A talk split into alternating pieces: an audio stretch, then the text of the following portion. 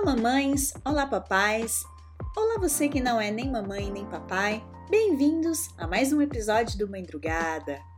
E bora para um programa mais good vibes antes que vocês me xinguem. Tô devendo um programinha mais papo de comadre, né? Pois bem, eu vou contar aqui para vocês alguns updates de Dona Maria Isabel nos últimos meses, é, do último ano talvez, é, vou pegar umas velharias. Neste episódio de amenidades maternas. Então, pega o café, o fone de ouvido e tenta não acordar a cria. Bora!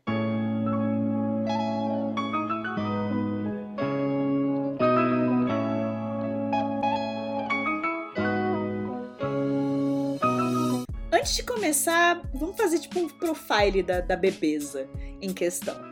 Isabel Vasques, um ano e sete meses, Libriana com ascendente em Ares, Deus me ajude. Ama popó, TTs, os gatos, falar enquanto eu estou gravando, dançar, cantar e roubar minhas canetinhas. Bom, perfil feito. Então bora começar as nossas amenidades bebesísticas com um áudio.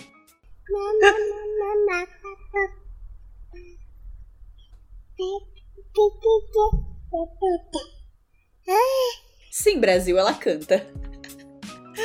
No caso, é a música Mamamá Papapá da Galinha Pintadinha.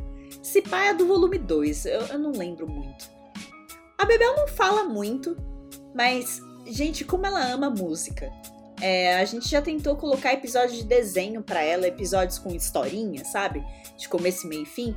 Mas não adianta, não prende a atenção dela tem que ter musiquinha, nem que seja no final, no meio, ou musiquinha durante a história, senão não rola, senão ela não fica paradinha assistindo.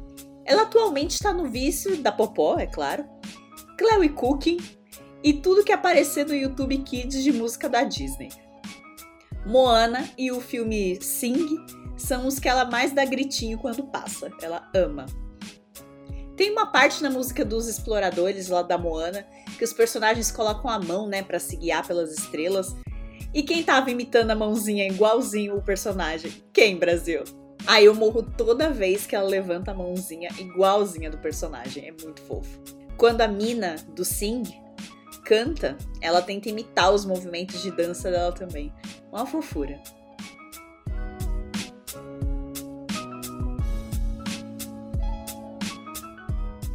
Agora, com relação ao vocabulário, né? O vocabulário da Bebel ainda é pequeno, né?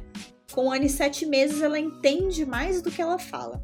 Já pedimos para ela pegar o controle remoto, chinelo, perguntamos se ela quer uma bolacha, e ela já consegue responder é, afirmativamente com Matzi! E consegue pegar o que a gente pede para ela sem precisar explicar muito. Louco, né? Ainda sobre vocabulário, ela aprendeu a pedir banana. Ela vai até a fruteira, aponta a banana e diz nananana. Ela sempre coloca um na mais, eu acho muito engraçado. E pega a banana pra gente tirar a casca pra ela. Nem sempre ela pede, ela só vai lá, pega a banana, esfrega a banana na nossa cara com nananana.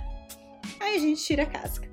A Bebel já fala mamá, papá, pepe, nenê, popó, piu-piu, nananá e matzi que a gente trata como sim e mais, dependendo do contexto em que a gente pergunta para ela e recebe o mate de resposta. A Bebel também já sobe no meu colo, abaixa minha blusa e pega o TT sozinha. Um beijo aí pra autonomia e um beijo pra mãe aqui que, né, saudades controle do próprio corpo.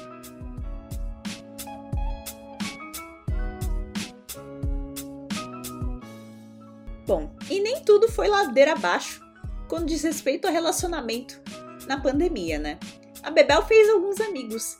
São amigos que aparecem todos os dias por cinco minutinhos, mas que ela adora. O prédio em que eu moro tem um serviço de coleta de lixo, que passa duas vezes por dia na porta dos apartamentos para tirar o lixo, né? O pessoal não aglomerar lá embaixo na lixeira que tinha antes. A Bebel adora o pessoal que vem todos os dias na porta. Ela dá oi para todos eles todos os dias, sorri, brinca de abrir e fechar a porta, manda beijo. Louco, né? Ela adora eles. Nessa hora, nossa vizinha de porta também sai para tirar o lixo dela e a Bebel também a adora. A nossa vizinha é uma senhorinha de 90 anos, mega simpática que adora crianças. Olha, pelo barulho que a gente faz, ela é tipo uma santa por nunca ter reclamado, porque a gritaria, meu pai, meu Deus. ela deu um coelhinho de pelúcia pra Bebel na Páscoa e a Bebel adora o coelho. E eu, eu chorei que não é desgraçada nesse dia, né?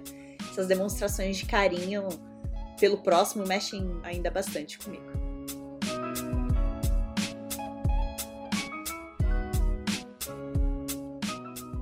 Brinquedo favorito. Vamos para essa sessão. Um carrinho de empurrar que dá para colocar os brinquedos dentro é o vencedor com certeza. Afinal, ela é libriana, então ela nunca escolhe um brinquedo para brincar. É sempre 10. É, é, é, ela sempre tá abraçada com 5, 10 brinquedos. E para dormir, a cobertinha vermelha dela, que cheira a baba, desculpa. A gente lava com frequência a coberta, mas gente do céu, tá sempre cheirando a baba aquele negócio. Ela usa essa cobertinha vermelha e o dinossauro que foi presente do dindo dela. Aí geralmente ela dorme com os dois. Uma coisa também que eu acho muito engraçado que Dona Bebelzinha faz ultimamente é que ela tá imitando bastante a gente, né? Todos falam como ah, não, porque nós somos os primeiros exemplos para os nossos filhos e tal. E eu não poderia concordar mais. Mas eu não sabia que ia ser tão literal o negócio. Quando eu tô gravando podcast, sozinha ou com meu amigo Rodrigo, ela fica falando palavras aleatoriamente e imitando os movimentos que eu faço com a minha mão. É muito bom. E aí, tipo, é aquele cruza-espada, né? Tipo, porra, eu preciso gravar, preciso do silêncio mas ela começa a falar alto me imitando. Então, tipo, é fofo, mas atrapalha ao mesmo tempo. E ela me imita a trabalhar também. Às vezes ela pede colo, aí ela vem aqui na minha mesa de trabalho, aí ela fica fingindo que tá digitando e mexendo no mouse. É uma gracinha, eu nunca consegui gravar, mas é muito fofinho. É muito louco esse negócio de sermos o primeiro exemplo, né?